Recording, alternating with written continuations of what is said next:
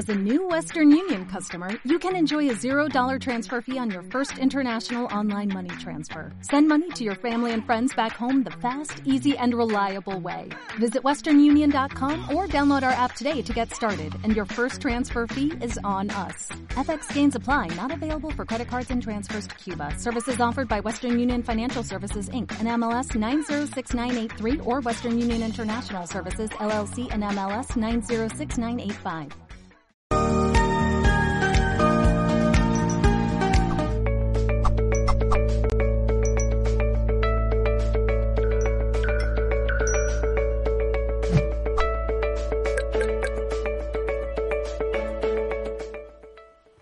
Bienvenidos y bienvenidas compañeros y compañeras de Mindalia. Estamos en otro directo de Mindalia Televisión, aquí adentrándonos de nuevo en esta semana, en este lunes. Hermoso o hermoso, depende, depende también de la visión que tengamos del día, de cómo nos encontremos. Pasan muchas emociones, ya lo saben, estamos aquí viviendo la vida como todo y en este caso eh, quiero recordaros varias cosas antes de que vayamos con nuestro especialista y con el tema que nos va a traer, que yo creo que además por el título tiene muy buena pinta. Entonces os recuerdo, este directo lo vamos a retransmitir desde, desde la multiplataforma, YouTube, Facebook, Twitch, eh, Bogan Life, eh, Odyssey y también os recuerdo que eh, después quedará en diferido para que lo puedan volver a escuchar tanto en YouTube y verlo obviamente como si escucharlo únicamente como modo podcast, modo radio en mineralradio.com. Y ahora sí que sí, mi nombre es Mani Mellizo y tenemos el placer, el honor de poder hablar con Jorge Cerda Taiba, que nos va a traer el poder de las preguntas clave para cambiar nuestra vida. Os cuento un poquito sobre Jorge y luego ya él después nos irá desarrollando el tema. Y eh, Jorge es investigador científico, ingeniero en biotecnología, máster, coach en PNL y gestión del cambio. Se ha desempeñado como mentor y autor en PNL, desarrollo personal, gestión del estrés y relaciones, ayudando a generar cambios en la vida de las personas. Y le tenemos aquí al otro lado, le vamos a dar un súper saludo. Jorge, un placer que estés aquí en Mindalia. Muchísimas gracias. Muchísimas gracias, Manny, y muchísimas gracias también a Mindalia por centrar esta plataforma en donde vamos compartiendo conocimiento y que realmente tiene un alcance tan tan grande a nivel global, ya que nos mantiene conectados y así ser más sabios día a día con los contenidos que ustedes van compartiendo. Así que muchísimas gracias. Gracias, Jorge. Mm, es verdad esto, ¿eh? yo siempre pienso, digo, que esta telepatía eh, tecnológica es increíble. Y, y, además aprovecho también para agradecerte que en realidad Mm, tú, en este caso, y los especialistas, sois los que estáis trayendo, son los que están trayendo toda esta información. Así que ya de antemano, gracias, te dejo el espacio y luego os recuerdo a la audiencia que tienen también para poder hacer las preguntas, siempre, por favor, si es posible, escriban eh, nombre, pregunta y país. Lo del país también es hermosísimo para saber desde dónde estamos conectando. Y, luego también tiene el botón de super chat los usuarios de YouTube para poder realizar donaciones en cualquier momento del directo. Y ahora ya sí que sí, Jorge, somos todo tuyo. Muchísimas gracias, Manny, y también muchísimas gracias a toda la audiencia que me están escuchando y espero que esta conferencia les sea útil. Entonces, el poder de hacernos las preguntas clave para cambiar nuestra vida. Hay momentos en la vida que nos sacuden, que nos dejan tomándonos la cabeza, así agarrándonos el pelo, porque han sido quizás emociones fuertes que hemos ido viviendo o evidencias que nos pillan de sorpresa y que nos llevan a preguntarnos por qué. ¿Por qué me ocurre esto? ¿Por qué justo en este momento? ¿Por qué me ocurre a mí? ¿Por qué funciona así el mundo?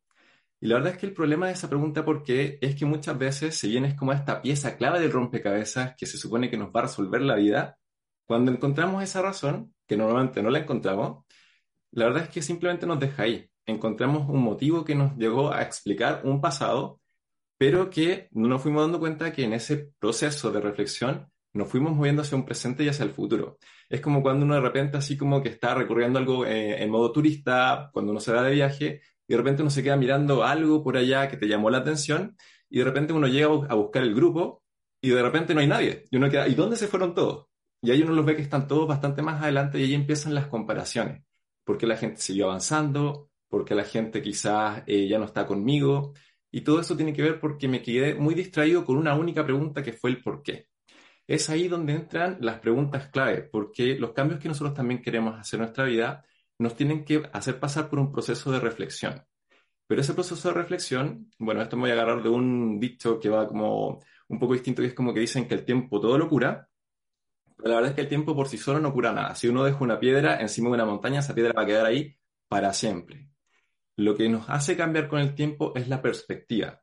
Son esas experiencias vitales que vamos teniendo día a día por las que vamos conduciéndonos, las cuales nos ayudan a tener una mayor amplitud dentro de nuestro mapa con el cual nos vamos moviendo a través del mundo y que nos permite realmente hacer esos cambios que deseamos.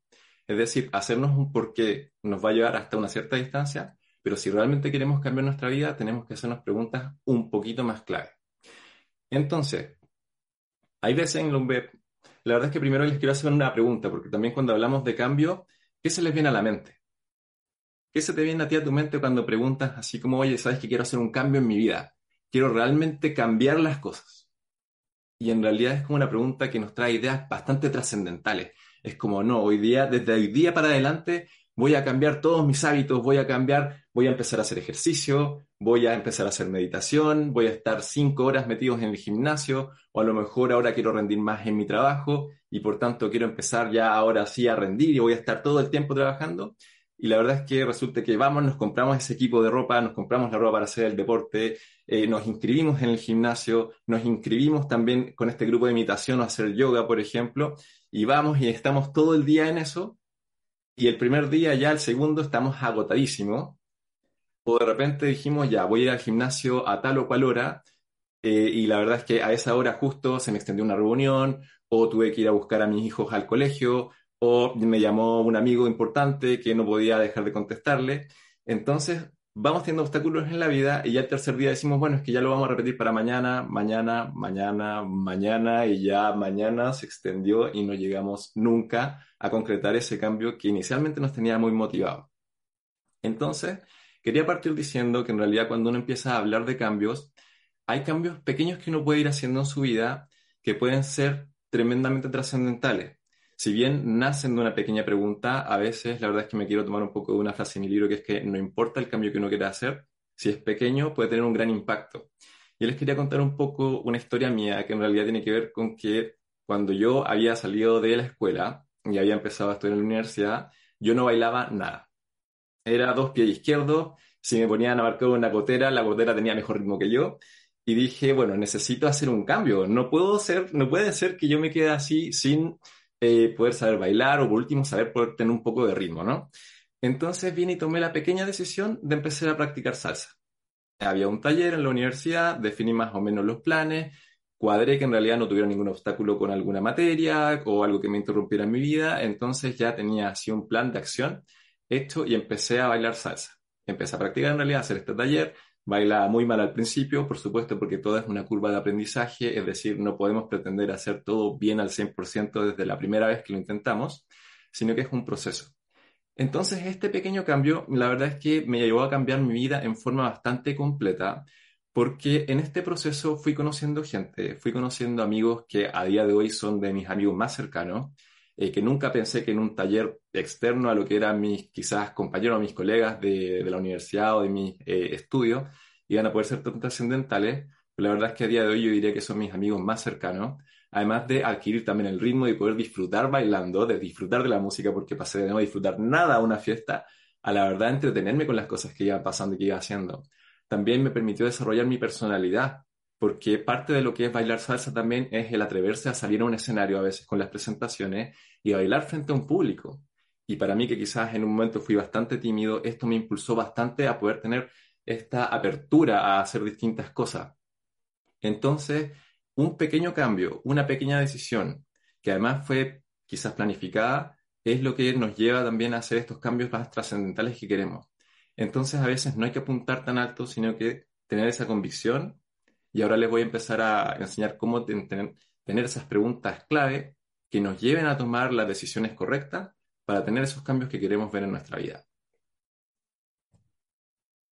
Entonces, primero me quiero detener un poco en qué cosas nos van impidiendo tener un cambio. Porque un cambio también todos tenemos más o menos culturalmente en nuestra mente de que los cambios son difíciles de hacer que realmente hacer un cambio implica un gasto de energía, que me implica cambiar ciertos hábitos y ciertas rutinas. Y es verdad, la verdad es que los seres humanos somos seres que estamos construidos en función de hábitos, nuestro cerebro funciona porque se van reforzando nuestras vías neuronales y por tanto nos van teniendo como un camino más fácil y más fuerte, más rápido también, de tomar ciertas decisiones. Entonces, cuando queremos hacer un cambio, hay que empezar a construir cosas nuevas y hay que dejar de utilizar cosas que vayamos haciendo, que vamos haciendo eh, normalmente. Entonces, ese hábito que de repente lo que decíamos, por ejemplo, del tema de ir al gimnasio o de tomar esa decisión quizás de tomar y empezar a hacer meditaciones, es porque llevo toda una vida quizás sin hacerlo.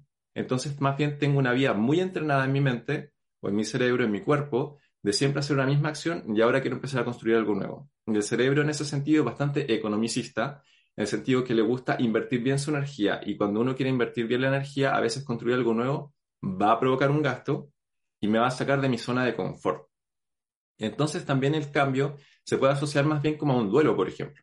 Pasamos por las mismas etapas de negación de la situación, es decir, así como no, no es necesario hacer el cambio, las cosas se van a dar por sí solas, eh, de alguna forma se van a resolver.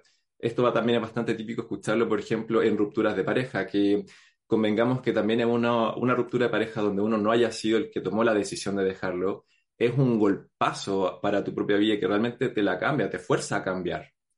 Entonces aquí también hay un montón de energía y estructuras que se tienen que empezar a deshacer, pero primero me niego a observarlo. Lo mismo ocurre, por ejemplo, cuando uno ha sido despedido de un trabajo o uno está tratando de postular a distintas cosas y no te llaman. Y eso te genera una distancia entre lo que uno desea y la situación que está viviendo, en la cual genera cierta frustración y mucha tristeza. Entonces, por ejemplo, estas etapas del duelo, que son la negación, no está ocurriendo nada básicamente, después paso a la negociación. Es que si yo hago aquí, es que si yo acá, es que si yo eh, quizás actuara de forma distinta, pero no tan distinta, o también, bueno, es que si la otra persona actuara diferente, si es que mi grupo de amigos actuara aquí, o si es que los trabajos fueran de forma distinta, y ahí empezamos como ya un poco a, a tambalear dentro de esta negociación, esta necesidad de hacer el cambio, o de observarlo realmente como lo que está ocurriendo. Luego viene una etapa del aire y de la culpa. La ira, ¿por qué? Porque me puedo enojar con el resto, así como en esto mismo de la ruptura de pareja. Bueno, es que fulanito, fulanita tuvo la culpa de todo lo que me está ocurriendo y por tanto eh, la culpa de esta persona, yo estoy súper bien con todo lo que yo hice. Y eso también está bien porque nos va movilizando. O sea, ya vamos teniendo cierta energía en donde quitamos cierta responsabilidad de nuestros hombros y nos permite ya empezar a vislumbrar la situación un poco mejor. Pero cuando caemos en la etapa de la culpa, y aquí lo enlazo con los por qué, que ahí es cuando me empiezo a preguntar, bueno, ¿por qué me ocurrió? ¿Por qué en este momento? ¿Por qué? ¿Por qué? ¿Por qué? Y ahí las explicaciones que me entrego a veces puedo caer en un juicio. Y ese juicio de valor es peligroso o la verdad es que es bastante negativo porque normalmente la creencia que se empieza a formar no es, sí, yo soy una persona genial, que estoy súper bien. Normalmente es como, bueno, es que esto me ocurrió porque fui muy eh, tonto, no tuve las capacidades, porque a lo mejor soy incapaz de hacer ciertas cosas, empiezo a generar estas ideas que son bastante negativas con respecto a mí mismo y el problema es que cuando las vamos repitiendo y nos mantenemos en ese estado de la culpa, la negación, que en realidad es resistencia al cambio, eh, eh, podemos empezar a generar creencias. Una emoción es perfecto porque realmente como que nos mantiene en algo más eh, efímero, es más pasajero una emoción, pero cuando es muy repetida se empieza a convertir en un sentimiento. Y cuando está el sentimiento ya dado, donde estamos con ciertas sensaciones corporales, porque toda emoción y todo sentimiento tiene una, una significancia fisiológica, es decir, andamos más apretados, andamos más cabizbajos, se nos ve en la cara de repente que estamos más pálidos, eh, nos sentimos tristes, nos sentimos acongojados, esa amarra en la garganta en donde quizás no vemos salida para ninguna parte, y nos vamos construyendo de esa forma distintas creencias de identidad. Pero la verdad, lo bueno de esto es que realmente las creencias son simplemente ideas de cómo funciona el mundo y pueden cambiarse. Haciéndonos las preguntas clave, vamos a poder salir de esa percepción y empezar a realmente con otra realidad. Luego viene de esta etapa de la idea de la culpa, que es ese machaque que realmente tenemos que salir de ahí y que voy a empezar a hablarles dentro de poco cómo, pasamos a la etapa del dolor y la tristeza. Empezamos ya a aceptar un poco que la situación no es así, no para todos los cambios es igual, pero por ejemplo para los más fuertes sí, en donde tenemos que pasar por una etapa de dolor. Finalmente llegamos a una etapa de aceptación, en donde ya hemos trascendido este cambio, aceptamos la situación que estamos viviendo y empezamos a obtener las lecciones a partir de ello. Empezamos a aprender, empezamos a visualizar otro tipo de futuro, empezamos ya a salir de darle tanto tiempo a estos porqués y nos enfocamos nuevamente en nuestra vida. Empezamos a hallarnos de nuevas experiencias y empezamos a trascender hacia otro espacio. Y la verdad es que lo bueno de esto es cuando lleguemos a la etapa de aceptación, toda la gente en realidad que hemos pasado por distintos cambios, probablemente tú ya hayas pasado por varios en tu vida en donde fue un momento difícil, tomaste una decisión, lograste salir adelante y si tú ahora lo miras en retrospectiva, tienes grandes lecciones que has aprendido. Has cambiado actitudes, has madurado y por tanto también a veces conviene empezar a sacarle esos frutos a esa experiencia. Entonces, una cosa que podemos hacer para acelerar este proceso, ya que el tiempo nos da perspectiva, es empezar a hacernos preguntas desde antes. Entonces, cuando yo recibo un coachee que está más centrado en lo que es el pasado, más bien aprovechemos esa experiencia. Para poder cambiar nuestra vida, hagámonos las preguntas clave que nos permitan aprender la lección. Entonces, una de estas primeras preguntas clave, y también enlazado con que uno quiere tener un cambio para hacia adelante, es, por ejemplo, ¿qué de ti te gustó en esa situación? Y te gustaría conservar o incluso aumentar para el futuro esas cosas que uno va aprendiendo acerca de uno mismo, que te van haciendo mover hacia adelante ya, te ayudan a valorar también qué fue lo que te gustó de ti, qué cosas quieres replicar, porque no todo es una, por mala que haya sido una situación o por muy estancado que estés en una situación, siempre hay una lección al respecto. ¿Qué de ti no te ha gustado en esta situación o no te ha gustado hasta este momento? ¿Y qué te gustaría dejar de hacer y cambiar? Así como hay cosas que tenemos que aprender, hay cosas que también tenemos que dejar de hacer. Y ahí conviene sentarnos a analizar también. ¿Qué es lo que nos gustaría dejar de hacer? ¿Qué experiencias te gustaría repetir? Porque obviamente hay cosas que disfrutamos, por eso también nos gusta mantener algunas cosas de nuestro pasado. Pero también para eso tenemos que saber cuáles fueron y así repetirlas más para adelante o buscarlas con mayor certeza. También cuáles no me gustaría repetir. Hay cosas que tampoco nos gustaron vivir y que por tanto queremos dejar detrás. Y para eso también tenemos que definirlo. Ahora, yo creo que una pregunta que es bastante clave es, ¿qué aprendiste de ti mismo en esa situación que estuviste viviendo? ¿Por qué ese aprendizaje de ti? ¿Con qué te encontraste? ¿Qué habilidades, qué actitudes encontraste que te gustaron, que realmente se convierten en una herramienta a día de hoy? ¿Qué habilidades y recursos también desarrollaste en esa fase? Quizás aprendiste a comunicarte mejor, quizás empezaste a desarrollar otra personalidad, empezaste a saber cómo buscar ayuda o cómo buscar literatura o recursos al respecto. También, ¿qué cosas aprendiste a valorar? ¿O sientes que deberías ponerle más atención para una próxima vez y que te gustaría tener más de ello nueva experiencia? Todas estas preguntas nos ayudan a tener esas lecciones del pasado para encaminarnos hacia el futuro. Entonces, lo siguiente es conducirnos hacia el presente. Y en programación neurolingüística, para analizar la situación actual de un coachee, que se le llama el estado actual, tenemos el metamodelo del lenguaje, en donde ya empezamos a concretar un poco a analizar dentro de lo que dice el coachee qué cosas no están tan específicas que sí nos pueden ayudar a distinguir lo que está viviendo la persona en ese momento. Entonces, por ejemplo, propongámonos que a día de hoy yo quiero hacer un cambio, pero quizás no he visto si es que tengo los recursos para hacerlo. Quizás eh, en el momento en donde digo, vaya, me quiero empezar a sentir mejor. ¿Qué es específicamente sentirse mejor para ti? Porque puede no ser lo mismo para mí o para otra persona. Entonces ahí empezar a tener esos detalles. Una de las herramientas, por ejemplo, es esto del sustantivo no especificado. Yo me quiero sentir mejor. ¿Me quiero sentir mejor con qué? ¿Con quiénes? ¿En dónde? ¿En qué momento?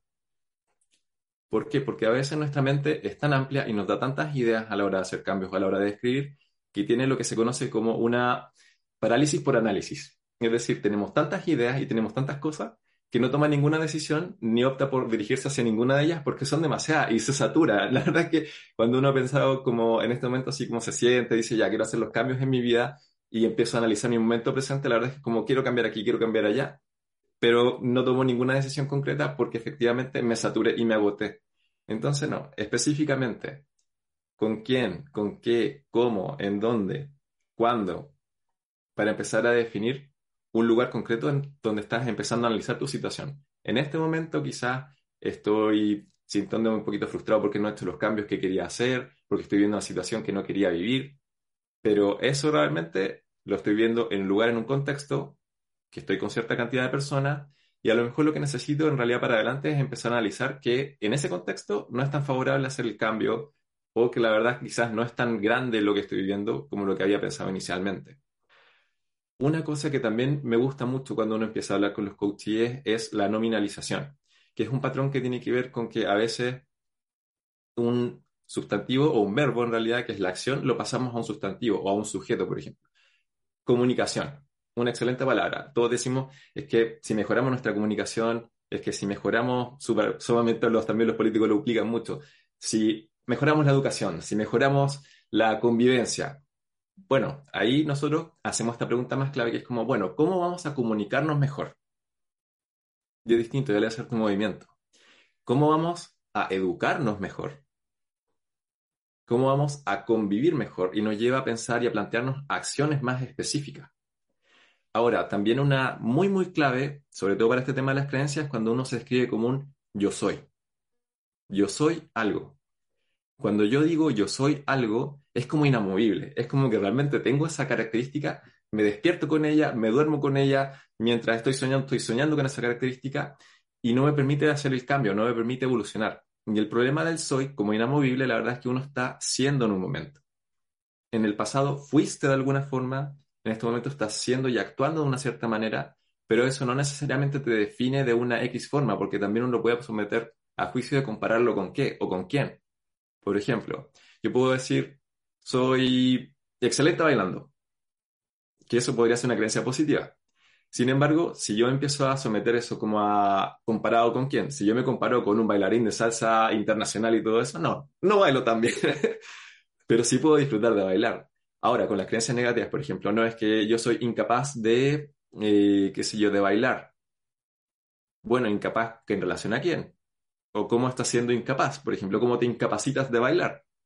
Ah, y ahí empiezo como, wow. Empieza a tambalear esa creencia. Y cuando empezamos a caer en estos bucles de los por qué, esa es una pregunta bastante clave que es como, bueno, ¿realmente seré tan, tan, tan así? ¿O no tanto? Ahora, lo bueno también, y una pregunta también bastante clave, es saber el para qué hacemos lo que hacemos. ¿Para qué? ¿Por qué es una pregunta distinta del por qué? El para qué, la verdad es que nos conecta con el futuro, porque no me conecta con las motivaciones que me trajeron, sino que la verdad es que me conecta con las motivaciones que me llevan hacia algún lugar, algo que quiero conseguir. Entonces, bueno, ¿para qué me servirá volver al pasado y preguntarme por qué? Para encontrar una explicación. ¿Y para qué me servirá encontrar una explicación? Bueno, me va a servir para que esa pieza encaje y cuando esa pieza encaje, voy a tener la explicación lógica de cómo llegué a esta, situación y una vez que lo sepa, voy a poder evitar llegar a esa situación nuevamente y así me voy a sentir mejor, voy a empezar a dejar de cometer errores y voy a hacer aciertos. Entonces, ¿qué es lo que pasa? Me mantengo en el pasado haciéndome estas preguntas para poder sentirme mejor en el futuro, teniendo los aciertos que me brindan llegar ahí. Entonces, esto para cualquier cosa, se conoce como el meta objetivo y estas preguntas del para qué es súper fundamental porque te llevan al futuro. Entonces, cuando ya pasamos por el presente, definimos nuestra situación, nuestro contexto y nos queremos dirigir efectivamente hacia el futuro, tenemos que empezar a ver el panorama, el contexto, en qué nos gustaría mejorar, en qué área de nuestra vida realmente nos sería mucho más útil tener más algo o desarrollarnos más de alguna forma. Entonces, por ejemplo, puede ser que el amor sea una parte de ella, la salud, el ocio, la diversión, la gestión de nuestro tiempo, de nuestra energía, o por ejemplo, eh, quizás las finanzas. Entonces, en ese aspecto, por ejemplo, tenemos que empezar a definir de qué te gustaría alcanzar más. Y ahí ya nos empezamos a definir nuestro futuro. Empezamos a tirar esas líneas de planificación que realmente nos puedan concordar con el futuro que queremos vivir. Entonces, definir el área específica. Y te puedes preguntar también en forma clave, ¿cuál de estas áreas en las que yo voy a cambiar tendría mayor impacto sobre las demás? ¿Por qué? Porque ahí puedo saber que haciendo un pequeño ajuste quizás puedo afectar muchas más áreas de mi vida que lo que había visto antes. Y también luego de eso, en cuál estoy dispuesto a invertir energía. ¿Por qué? Porque puede ser que yo diga, bueno, es que en realidad si voy y salgo a bailar, me voy a entretener y voy a estar así afectando muchas otras áreas porque voy a andar con mayor energía o no sé, voy a andar con mayor eh, disposición para hacer las cosas.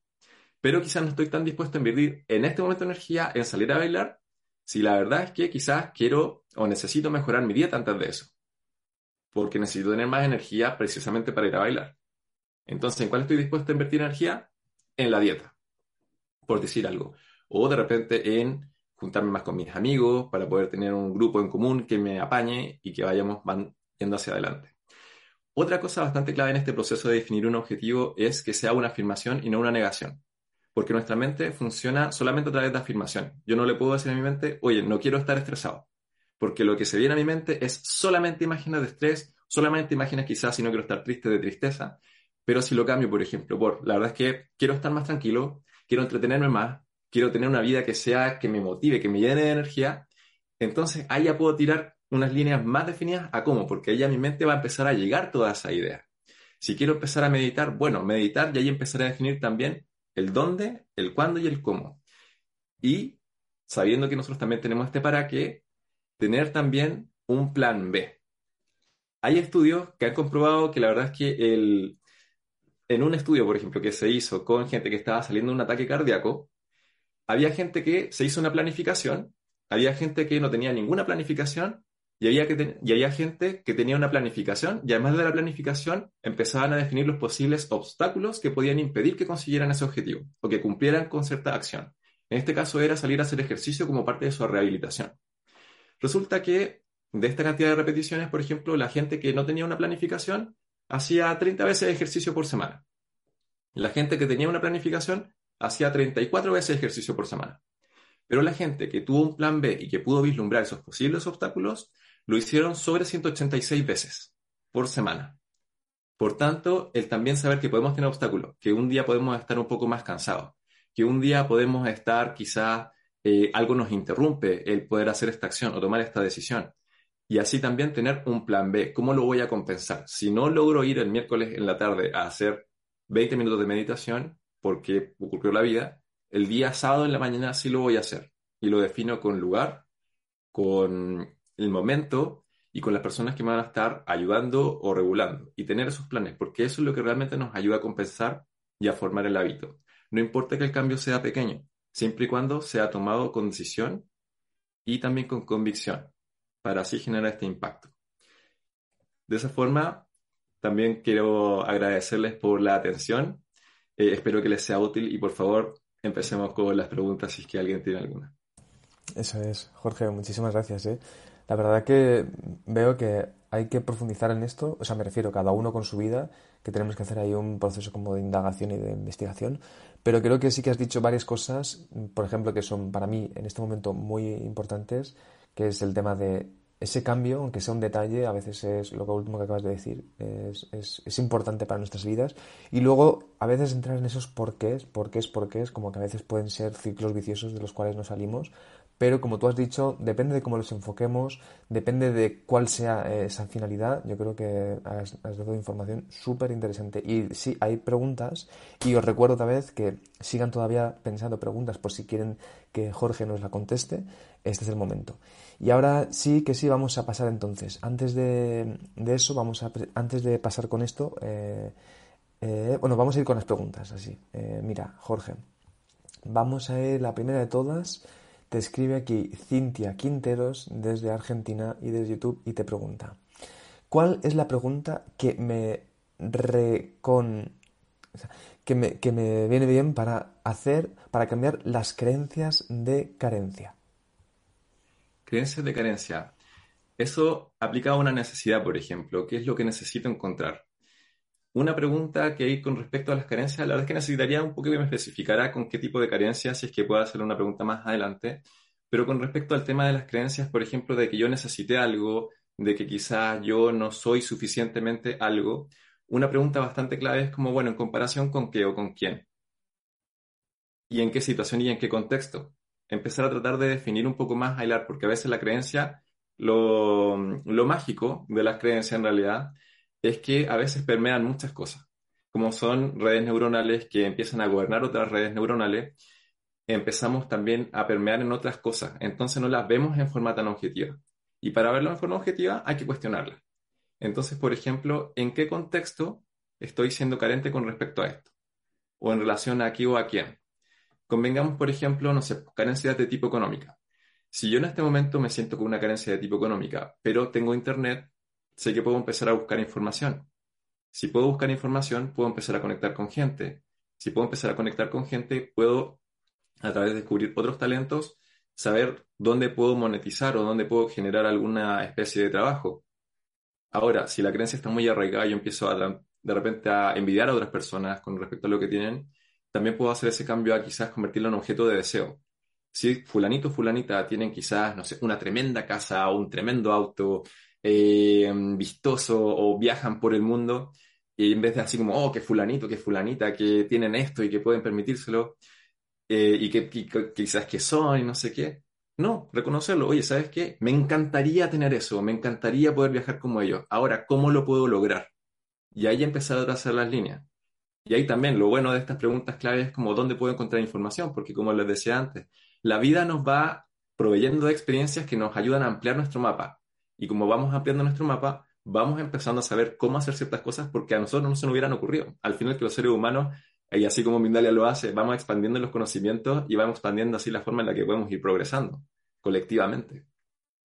Total. De hecho, Jorge, te quiero hacer una preguntita antes de que pasemos con las preguntas, porque me ha parecido muy interesante. A veces me ha venido una idea, a ver, quiero que tú que me digas a ver qué te parece, porque siento que a veces la envidia en realidad es una perspectiva, vamos a decir, como negativa de en realidad una admiración, que es un poco creo que lo que estabas comentando ahora, ¿no? Eh, no sé qué te parece eh, esta, esta idea. Sí, sí, la verdad es que había, bueno, varios coaches dicen que un hater, la verdad es que es un fan confundido. Y un poco también porque, porque está este tema de la envidia, que en realidad es una sensación en donde yo quiero que le vaya mal al otro y mejor a mí, o ni siquiera mejor a mí, sino que con que le vaya mal al otro porque tiene algo que yo deseo. Eh, esa es como la sensación de la envidia. Y la verdad es que el reformularlo, porque a veces nos sentimos carentes en el sentido de que no tenemos los recursos o no tenemos las ideas que nos permitan llegar hasta allá. Y eso en realidad nos hace tirarle la culpa al otro, así como, bueno, es que porque no sé qué, y evitamos también mirarnos a nosotros mismos y quizás, porque en algún momento vamos a tener que ser rigurosos. Es decir, aquí está bien que lo queramos pasar bien y que tratemos de ser no tan severos en algunos casos, pero en otros sí tenemos que, oye, ponerle pino a la empanada, como así aquí en Chile. Tenemos que empezar a trabajar y ver la situación propiamente tal. Y si eso de repente nos va a hacer sentir incómodo, también tenemos que mirar esa incomodidad. Entonces, saber, reconocer que de repente yo tengo una carencia o una limitación en habilidades o en conocimiento que no he buscado previamente pero quizás si yo contacto a fulanita, fulanita, estén súper dispuestos a ayudarme incluso a alcanzar donde ellos están. Pero por empezar a juzgarlos, por empezar quizás a no ver que yo tengo esta sensación, me evito el pedir ayuda, me evito el tratar de salir de aquí, o del momento en el que estoy, o de esa sensación de envidia, para realmente conducirme hacia mis deseos. Y ahí también está el que a veces las creencias nos ayudan a mantener en esa zona de confort, porque es lo habitual, entonces no nos, eh, no nos desafiamos a hacer cosas nuevas. Entonces ahí sí nos conviene poner en juego y desafiarme y de repente, como le decía, eh, el cambio no necesariamente tiene que ser un gran cambio, así como de repente, oye, ¿sabes que voy a escribir un email a fulanito? Eh, ahí también, con respecto a esto, que quizás le pueda servir a gente como experiencia, la verdad es que hace poco tiempo en realidad yo quería contactar con expertos al, como, no sé si puedo nombrar si alguno experto también. Ya, perfecto. Eh, con respecto a temas de relaciones, entonces en un momento decidí escribirle a Enriqueta Olivari, que ella es la autora del libro eh, El amor de tu vida, que ella parte hablando acerca del amor de tu vida eres tú. Eh, y yo pensando así como, bueno, quizás no me va a escribir porque es una persona importante, conferenciante internacional, y me sorprendí muchísimo de la cercanía que tuvo ella, y en general la gente que está en un alto nivel tienden a tener esa cercanía y a ser sumamente abiertos con su conocimiento. Eh, si alguien me quiere contactar a propósito, sí, también, y me quieren preguntar, va, por favor, sí, aquí estamos para enseñar y porque realmente queremos que el mundo vaya creciendo y que vayamos superando nuestras limitaciones. Qué bueno, Jorge. Muy interesante. ¿eh? Qué, qué, bonito además todo esto. Seguimos con más preguntas, así seguimos profundizando, profundizando en diferentes aspectos. Mira, te escribe María Guadalupe Álvarez desde YouTube y desde México y te pregunta, ¿cuáles preguntas podría hacer para lograr orden y organización en mi vida, en mi entorno, en mis cosas y en la casa? Perfecto. Ahí tenemos algo que es la gestión del tiempo. Para poder empezar a ordenarnos, con respecto a ciertas acciones es empezar a definir cuáles son las más urgentes, las que son prioritarias, eh, cuáles son las que quizás hay que dejar de lado y hay que saber que no se van a resolver y que tampoco es tan importante que se resuelvan. Convengamos que, por ejemplo, si yo no lavo la ropa un día, pero al día siguiente sí, no pasa nada. Entonces, empezar también a discriminar entre lo que es realmente relevante y importante, lo que es crucial de hacer, lo que es no tan importante que se puede postergar un poco y lo que es completamente irrelevante que se haga. Eso ya voy a empezar a clasificar las cosas y saber qué cosas sí se tienen que hacer y qué acciones se tienen que tomar. Luego de eso, asignarle algunos tiempos. Y hay una, una nueva corriente en realidad que dice que más que gestionar tu tiempo, gestiona tu energía. ¿Por qué? Porque yo puedo decir, voy a aplicar tantos minutos o tantas horas en esto, pero la vida es vida. Hay días que voy a estar mucho más enérgico, hay días que no voy a estar tan enérgico, me va a doler la espalda, o voy a tener más reuniones, o cualquier cosa. Entonces, bueno, si hoy día estoy en nivel 8 de energía, perfecto. Hago las primeras tareas más complicadas al principio y las que sean más relevantes, obviamente, y después ya voy dejando las demás para más hacia la tarde, más para el día siguiente. Em, ahora, también hay formas de gestionar el tiempo que es bastante más, eh, quizá un poquito más pequeñuloso porque, o, o, mucho más truco, porque, por ejemplo, hay mucha gente que es muy buena para interrumpirte cuando uno está haciendo algo. Entonces, cuando uno sabe que alguien te va a interrumpir, hay formas en las que uno tiene que hacer ese cierre un poco. En algunos casos, por ejemplo, en la oficina hay gente que se pone el, audífono con el Bluetooth y finge que está en otra reunión para poder dedicarse efectivamente, sin que nadie lo interrumpa, quizás a enviar los emails y no sé qué, porque ese proceso de interrupciones constantes nos hacen parar, pasar un par de minutos en que estamos haciendo lo otro, otro tantos minutos volviendo a reconectar con la acción que estamos tomando, y luego de eso recién empezamos a tomar la acción, imagínate que alguien vuelva a interrumpirnos nuevamente. No, hay que saber poner un cierto límite a esas interrupciones y estar enfocado. De hecho, hay una, una acción que ahora se me vino a la mente que recordé, es hacer las cosas por tanda y que no cambies la acción. Por ejemplo, si tú defines que en la mañana vas a responder solamente emails, tú te sientas y de las 9 a las 12 solamente respondes emails. Y después no vuelves a mirar el email hasta que hayas completado las demás tareas. Y así uno va trabajando mucho más rápido, evitas las interrupciones y al estar cambiando qué voy a hacer aquí, qué voy a hacer allá, o que ahora voy a leer y que después voy a meditar, que no sé, no, no, no, no, no. De tal hora a tal hora voy a hacer todas estas acciones. Es decir, si voy a tener un día de crecimiento espiritual en donde voy a leer a Deepak Chopra o mm, escuchar meditaciones, lo asigno como día y como tarea y eso no se mueve de ahí. Y evito las interrupciones. Qué bueno eso. Eso puede servir como para empezar a orientarse y organizarse, definir qué es lo importante, lo prioritario y urgente y qué también puede ser más postergado. Qué bueno este, ¿eh? Jorge. Muchas gracias. Eh, consejos súper, súper buenos, súper interesantes. Vamos con más preguntas, Jorge. Mira, Evelyn García desde Venezuela y de YouTube te pregunta, ¿qué pregunta es clave para transformar mi vida? ¿Qué pregunta es clave para transformar tu vida? Yo diría que es, ¿qué cambio quiero ver en mi entorno, en mi vida y en el mundo? Como dijo eh, Mahatma Gandhi, sé el cambio que tú quieres ver en el mundo. Y así uno también se va a empezar a orientar al respecto de qué acciones puedo tomar para convertirme en ese cambio, qué actitudes debo empezar a vivir para poder convertirme en ese cambio que quiero ver y sobre todo el ver que ese cambio sea una afirmación positiva de algo que te gustaría tener más.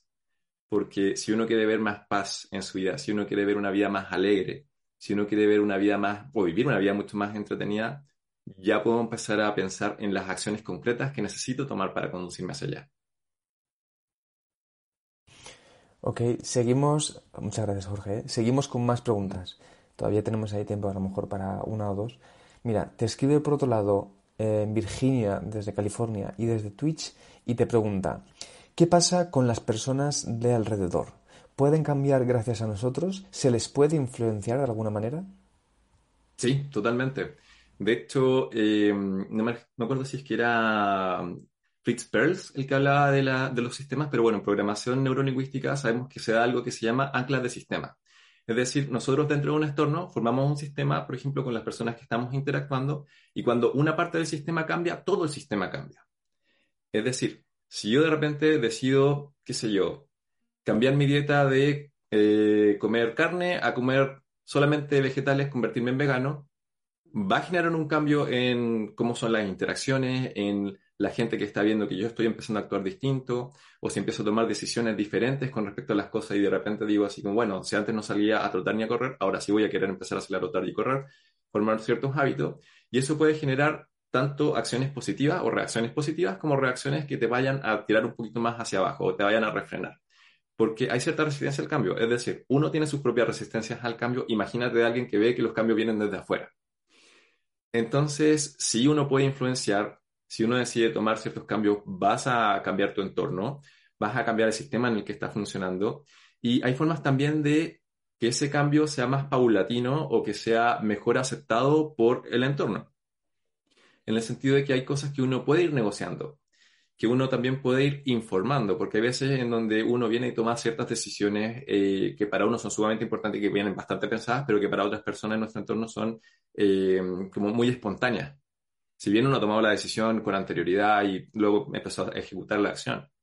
Entonces, a veces el explicar, eh, el, dar las razones del por qué uno está haciendo ciertos cambios y que también pedir a veces el apoyo o hacer esa petición de lo que uno necesita que las otras personas hagan con respecto al cambio que yo estoy decidiendo tomar, también les da a ellos una línea a seguir con la cual pueden orientarse a qué acciones tomar frente a lo que tú estás haciendo, también para apoyarte y impulsarte.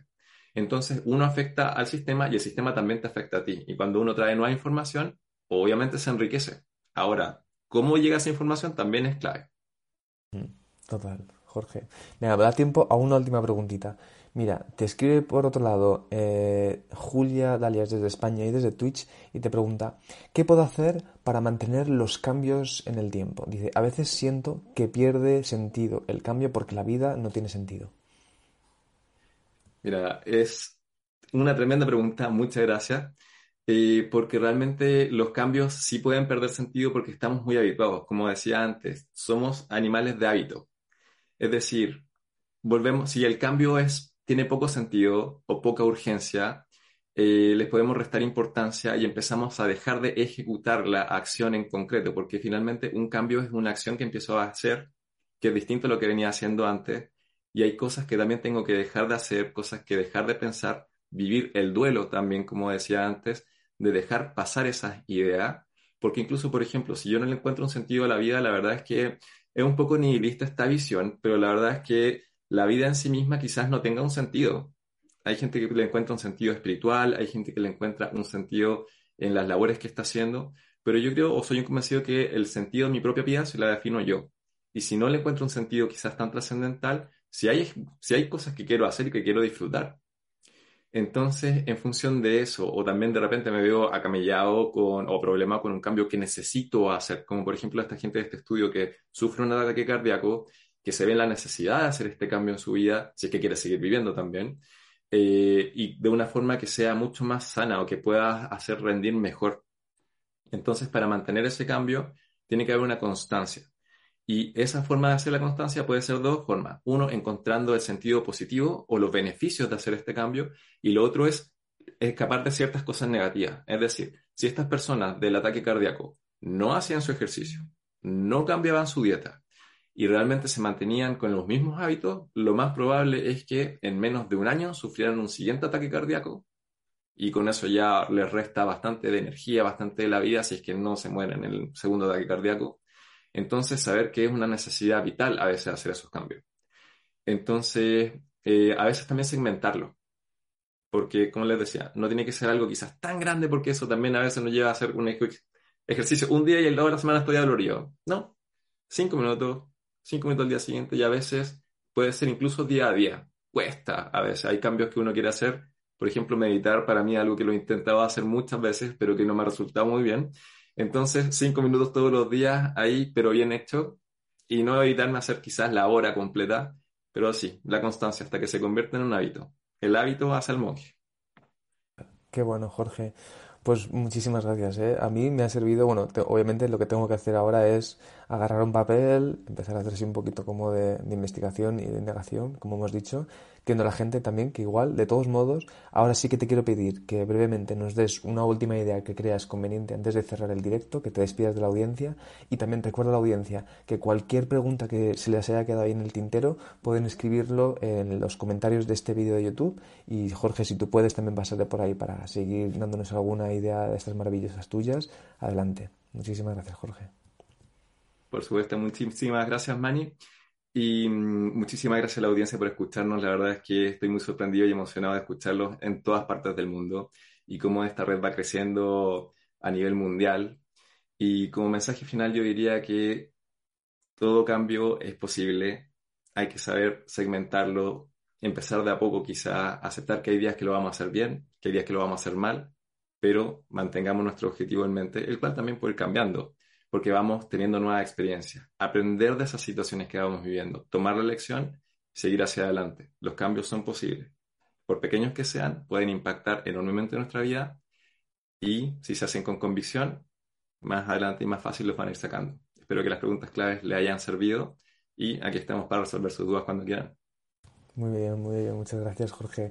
Qué placer, ¿eh? La verdad que yo mm, tengo como una sonrisa interna de una motivación como, venga, otra vez, seguir, ¿no? Seguir trabajando, seguir conociendo, seguir organizando nuestras vidas y también hacerlo, entiendo que con lo que tú nos estás diciendo también un poco es ir poco a poco, ¿no? Que es, eh, como lo has dicho, ¿no? Segmentar, eh, no ponerte unas exigencias gigantescas, que yo creo que mucha gente lo, lo hacemos y de verdad te agradezco. Así que nada, esta charla que acabamos de tener con Jorge Cerda Taiba, ya saben, la pueden compartir, que seguro que hay muchísima gente que les puede venir bien este tipo de cuestionamientos, este tipo de aclaraciones, este tipo de consejos también, este tipo de, intenciones que nos acaba de ofrecer Jorge muy amablemente. Y también eso, como os decía, eh, compartirlo y también comentarle en el vídeo de YouTube.